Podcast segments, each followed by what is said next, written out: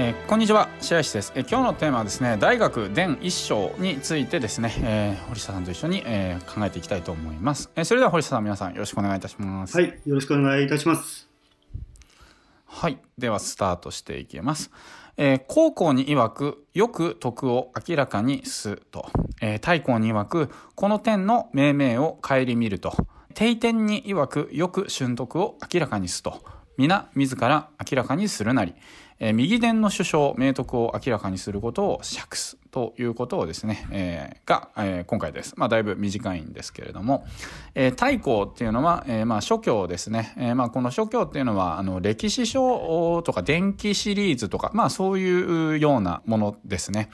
で、えー、この中国の昔の、あの歴史書というか電気書というか要はその行さんがいた時とかあの、俊さんがいた時とか、宇さんがいた時とか、あの、血王とか中央とか、そのあたりの時代の話っていうのが、えー、書かれているのが諸教で、その中の太閤編っていうところのところに書かれているものですが、えー、この点の命名を顧みると書かれて、えー、います。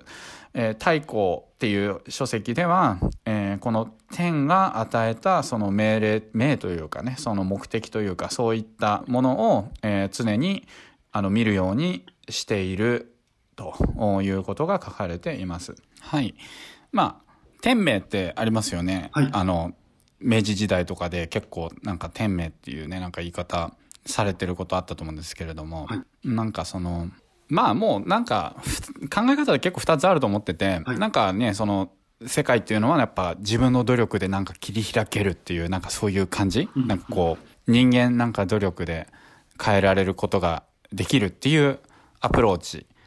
もあると思うんですよね。はい、で、一方で、なんかこう、天命っていうアプローチもあってですね、なんかまあもうその、人が自分に与えたその役割っていうものっていうのは、天によってある程度はまあ、いつ死ぬかとかも含めて、なんかもう命令されている的な、なんかそういう考え方もあるんですね。で、こう、まあ、天地の学だったりとか、形式上学だったり、神だったりとか、なんかそういった世界に入っていくと、まあ結構そういう部分もあるんじゃないかみたいな、あのー、考え方で、まあプロテスタントの方たちは、あの予定説とかそういう結構天命論的なところをすごい、あの信じられてるみたいで、で、その、ちょっと話飛んじゃうかもしれないんですけれども、アメリカンドリームってあるじゃないですか。はい、アメリカンドリームって、なんかその、ね、なんかすごくお金を稼いでビッグになってみたいな、そういう感じですよね。で、でも、アメリカンドリームってちょっと成金、日本でいう成金資本主義社会とはちょっと違うんですよ。で、理由はなんでかっていうと、あの、あっちはプロテスタントだからです。で、プロテスタントっていうのは、その、自分が天国に行くかどうかっていうのはもう神様が決めていると。で、天国に行くかどうか神様が決めていて、で、それで例えば、悔い改めたりとかしたら天国に行けるかどうかとかも別に変わるものではないわけであって、そんな簡単に神様を動かすと思うなみたいな、なんかそんな感じの論理で結構ストイックなんですけど。で、じゃあ自分がその天国に行けるかどうかっていうものは、その節制して勤勉に働いて、で、その結果としてその財っていうものをこの世で地球上でその現実世界の中でその受けることができるあの人であれば、なんていうのかな、その天国に行ける可能性が高い、その印であるっていう、なんかそういう考え方なんしそういう考え方らしいんですよね。はい、なのでそのアメリカンドリームっていうのはなんか一発当ててやったっていうよりはなんかその勤勉の証 であってなんかそのなんか天国勤勉の証というか、うん、なんかで節制もやっぱりセットであってでなんかこう天国に行く行けるかどうかみたいななんかそういうなんかその尺度としてなんか一生懸命働いた結果のものなんですよね。その財宝、財宝というか財産とか。なんか、だからちょっと違うんですよね。な、なんでなんかちょっとアメリカンドリームってなんかあんまり成金っぽくないっていうか、なんかちょっと普通にだから、だから尊敬されるんですよね。その、この人は一生懸命こう、ね、なんかその勤勉して努力して、で、それでまあ認められてる人だみたいな、なんかそういう文化背景があるんですよね。だから、なんかちょっと、ちょっと違うんですよ。その、考え方というか、前提が違うんですよね。だから日本でアメリカンドリームとか、なんか求めるのはそもそも違うんですよ。なんでかっていうと宗宗教が違うから考え方の根底が違うんでちょっと違うんですよね。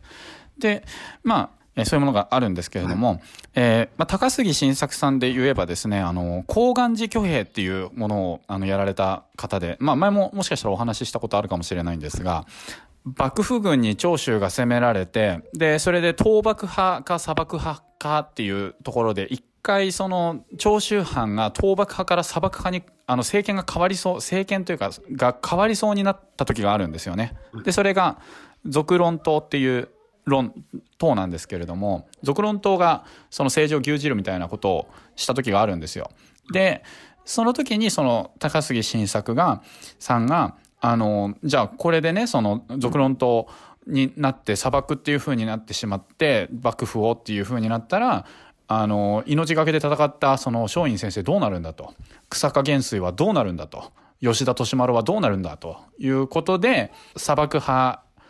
これを黙って見てるわけにはいかない。っていうことで、その、高杉晋作さんが挙兵したんですよね。で、80、80人程度で挙兵したんですよ。はいで、幕府は2万人ぐらいで、で、それで、あの、反政府はすごいたくさんの軍隊3000とかそれぐらい抱えてて、で、それで、ここでもう行かないといけないということで、決起するぞって言って、で、それで決起して80人が、その鉱山寺っていうところに集まって、で、その時にあの、伊藤博文さん、初代総理大臣も、あむしろ、伊藤博文さんの力士隊ぐらいしか、あの、来なかったぐらいの勢いだったんですけれども、ああの、そんなの負けるに決まってるじゃないですか。一般常識で考えたらね。うんで、その時にその言った言葉で、途中不幸にも俗論党に遭遇して切られるのであれば、もうそれは天命であるという話をして、で、私は自分一人でも構わぬ私は、えー下関の鬼となると言って、あの、進撃するみたいな、なんかそういう逸話があるんですけれども、はい。自分はそのねその天命を信じてで大義というか自分の信じた、まあ、道っていうところを進んでいくっていうことでそれでダメだったらもうそれはもう天命であると。おなんかそういう潔の良さというか割り切りさみたいな、うん。なんかやっぱりそれはその松陰先生の門下生らしいなっていうふうにすごい思うんですけれども、まあそういうなんかこう静止感というかそういうのをなんか持っているみたいな感じですね。まあなので、うん、なんかこう不幸にこういうふうになっちゃったらどうしようとかっていうのもやっぱり考える時って僕たちありますよね。なんか死んでしまったらとかなんかあのすごい不幸になってしまったらとか考える時あると思うんですけど、はい。でもやっぱり一生懸命突き進んでなんかそれはそれでもう天命だみたいな感じでなんかそのアグレッシブにチャレンジできる価値観っていうのも、まあ、僕はいいんじゃないかなと思うんですけれどもね。はい太閤に曰くこの天の命名を顧みるということで、まあ、天が与えた命令が何かっていうことをですねその常に注視していることをすると書かれているということです。はい、堀下さんどうですか？今の話聞いて。ちょっとなんかかなりなんか抽象度高いんですけど。はい、そうですね、まあ、今ね、白井さんのお話聞かせていただいて、その、うん天命っていう話とか聞いたときに、まあ、そういうのって正直あの自分目線で考えたときにあの、ね、歴史に名を残すような偉人の方とか、あとは、うん。ね、あの大きな財をな持っている人とか、あとはね、もうすごい何百人っていう社員を抱えている経営者さんとか、そういう大きな志を持っている人たちにとっては、その天命というものとこうリンクしやすかったり、感じやすかったり、自分でそれを意識しやすいのかなと思ったりもするんですけど、うんうん。でも逆にあの僕のような一般庶民的な人、あのうんうん。人間からしたら、まあ、自分がこう家族と幸せにこう笑って入れたらいいやっていうこととか、まあ、毎日美味しくお酒のビール飲めたらいいやっていうぐらいの規模で生きているとなんか天命と言われてもなんかあの自分ってそんななんか、うん。この地球とか世界にとってなんか大きななんか使命とか使命感って感じてないよなって感じで思ったんでなんかちょっとあの天命っていうのがあの人から聞く分にはなんかなるほどねと思うけど、だから自分の世界にはなかった言葉だなっていうふうに感じました。そうですね。はい、まあでもあのね堀下さんやっぱりなんだかんだで K2 のやつで結構いろんな方をあの、はい。指導したりというかあの、ね教えたりとかされてるわけですよね。はい。うん、だからなんかそれもある意味天命だと思うんですよね僕は。うんそれで結構はい。安定されてるし、それに対してちゃんとその真摯に向き合ってやられてるし要はそういうね、まあ、幸運にもって言ってもいいと思うんですけれども、はい。あのまあ、人にお伝えすることができる立場っていうようになったのも、うんまあ、もしかしたら天命かもしれないと。ああなるほどうんうん。うん、だからまあこの天命っていうのは歴史を動かすのがあなたの目ですとかそういうあの人によってやっぱりその天命って違うと思っているのであはい。だから人によってはなんかそのうん、なんかこうパンをすごい美味しく焼くのが天命っていうので、ね、いろんな方に、うん、いろんな方に対してそれをその喜んでいただくっていうのがその天命かもしれないですし、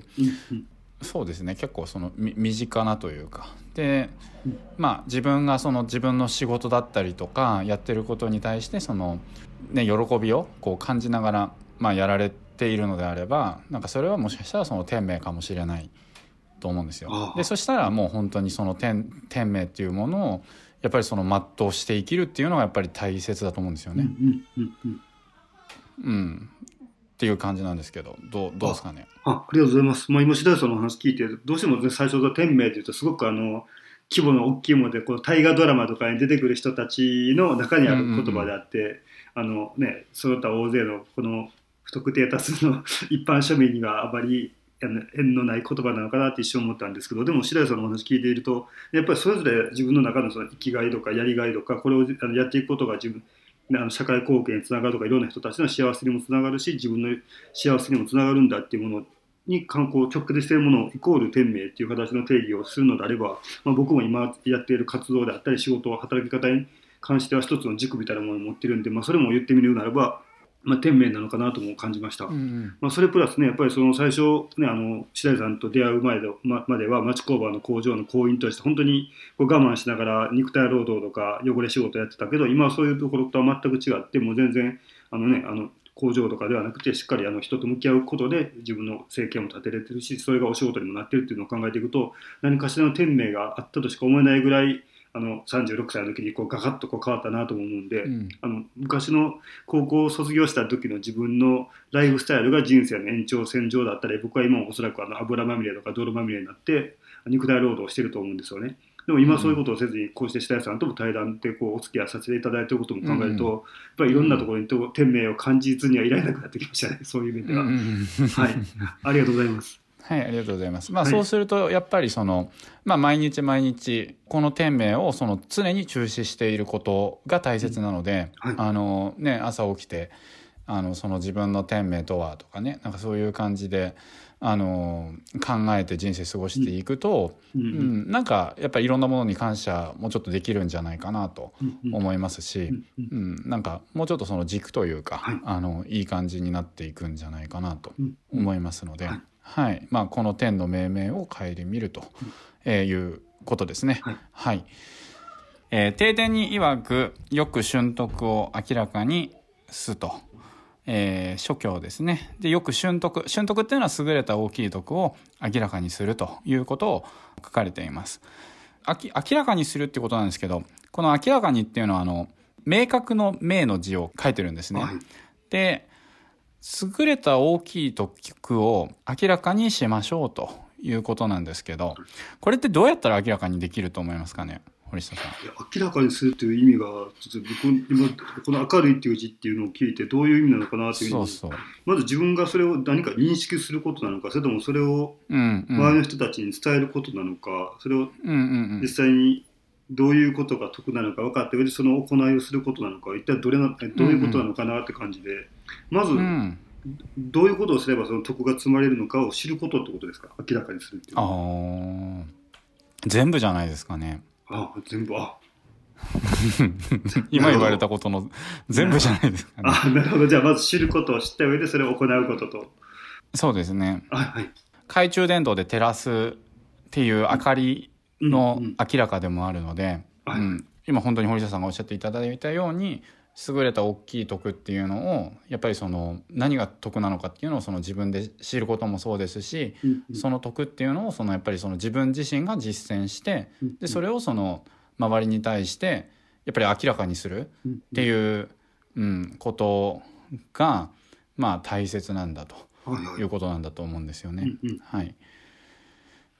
で、えーまあ皆自ら明らかにするなりということで、えーこういったこの言葉っていうものはその、まあ、自分からその徳っていうものをその天命っていうのもさ自分の徳っていうのをやっぱり明らかにすることだと思いますし、それをそのちゃんとその実践してみせるっていうことも明らかにするっていうことだと思いますし、まあ、皆自ら自己の徳を明らかにすることを述べたものであると。でこの右伝の首相、えー、明徳を明らかにすることを釈すっていうことで、まあ、その徳を、まあ、明らかにすることについてに釈してすることについて、えー、解釈したものであるということで閉じられています。はいという感じですがどうでしたか？堀下さん。はいまあ、そうですね、まあ、あのその天天命のことであったりとかその習得、うん、その優れた大きい徳を明らかにするってこととかですごい最初聞いた時にすごいあの規模っていうか、うん、抽象度のすごい高いことって感じがしたんで、うん、あのね、じゃあこれ聞いてなるほどと思った上でじゃあ自分のこう今のライフスタイルとか今すぐじゃあどういうことを取り入れていくことができるのかなということをこう考えながら聞いてたんですけど、もう正直ねそのやっぱり優れた徳っていうところとかのその瞬徳っていうのをあの自分で明らかにするっていうのはあのうなずく分にはこれなるほどねって、ううなずくことはできるんですけどでもそれって本当に腑に落とすっていうか体得しようと思った時にすごく奥が深いし分かるようで分からないこともいっぱいあるなとも思ったんですよね。そのいいことをすれば、ね、得ってつまりのかなと思うけどそのいいことっていうのはやっぱ人それぞれあの価値観も違うし時代によっても時代背景とか、背負ってるものによっても変わってくると思ったりしたら自分が徳を積んでるつもりでやってることが実はそれは本当に徳積みになっているのかどうかってことも正直だから怪しいところもあるなとも思ったりもしたんで、うんうん、あのやっぱりね一文一文の深さを感じたんで、うん、あのあれですね、あのまだまだあの勉強勉強というかねしっかり理解しようと思ったらそんな簡単なことじゃないんだなということを今聞きながら感じました。ありがとうございます。はい、はいでやっぱりあとはその明らかにするっていうことであの、はい、明らかにするためにはやっぱりその自分が実践をしないといけないっていうことだと思うんですよね。で、はい、あの徳を明らかにする大きな徳を明らかにするってなんかやっぱり結構僕は大変な道だなっていうというかまあごまかしをしが効かなくなるというか、うんうん、そのなんていうのかなうん、なんかやっぱこうずるいことやっぱりしちゃいそうになったりとかする時ってもう完全に瞬徳が明らかになってないですよね。不徳が明らかになっちゃってるっていう感じだと思うんですけれども、はい、あのまあその優れた事業家だったりとかそのリーダーだったりとかそういう人物になるためにはなんかこう学ぶだけじゃなくてやっぱりその実践して本当にその徳があるっていう徳があるというかそういうことをやっぱりその見せるというかことをしないと あの明らかにはならないので、まあ、私は結構こう厳しさというか、あの覚悟があの必要なあのものなのかなっていうふうに、えー、まあ、捉えたところもあります。はい、はい。まあ、えー、そんな感じですね。はい、なんかまあ本当に あの解釈とかね、その響きようって結構人によって違うと思うので、うん、あのぜひ、まあ、皆さんがこれを聞いてですね、あの解釈なされたことだったりとかこういうことなんじゃないかとかね、えー、そういったものがあればですね、えー、まあ、シェアしていただければと思います。はい、えー、というわけで、えまあ、今回の、えクエストですけれども、えまあ、まずあの今回の感想や気づきやあ、まあ、思われたことっていうものをですねあのシェアしていただければと思います。で、えーとまあ、あとステップ2でですねあなたの天命は何だと思いますかっていう質問をさせてください。あなたの天命は何ですかっていうものをですね、あの質問させてください。で、いや、私の天命はこれですって言ってね、こうビシッとこうなんかさせる人もいれば、わからない方もいると思うんですけれども、その、まあ、天命が何かっていうものをその問うことっていうのは僕は結構人生で大切だと思うんですよね。これが天命なんじゃないかなって。なんか天命がある人生ってなんかいいですよね。天命なんか自分これ天命じゃないかなって思って生きる人生っていいと思うんですよね。まあ、なので、うん、なんかそういったこともちょっと自問自答しつつ。ですぐには手に入らないかもしれないですけれどもあのねその答えが、えー、降ってくるっていうのが、まあ、もしかしたら1年先5年先になるかもしれないですけれどもでも質問しなければ逆に言えば降ってこないと思うので、うん、はい、うん、なんではい。あなたの天命自分の天命は何かっていうのをですね、まあ、ちょっと考えてこういうものかなっていうのをですね、えー、シェアしていただければと思います。はい、はい、というわけで、えー、今回は以上になります。藤田さん何か一言ありますか？はい、今回も貴重なお話聞かせていただいてありがとうございます。で最後に、ね、あの白石さんがお話ししていたねその瞬徳をね明らかにしていくときにやっぱりそれを実践していくっていうところがやっぱりすごく、うん、あの重いっていうかあの口で言うほど簡単なことではないんだなっていうふうには僕は白石さんの話を聞きながら思いました。うん、で、まあ、僕自身もねそのこの自分に子供もいるし、まあ、自分が子供だった時もあるんで自分の親からこう言われたこととかあとは自分が子供に言うこととか中にはねなんかもっとこうよより良い人間になってもらいたいっていう思いを込めて伝えてることってまあいっぱいあのあるしいっぱいあったとも思うんですけどじゃあそれを自分が実際にやってるかできてるかっていうと、うんじ結構自分のことを棚に上げて子供になんか伝えてることとかもあったなと思うんですよね。でそういうのを考えていくとあの本当に実践した上で、ね、あのまずはしっかりとどういうものがね、そう優れた大きい得なのかってことを知ることを認識することも大事だし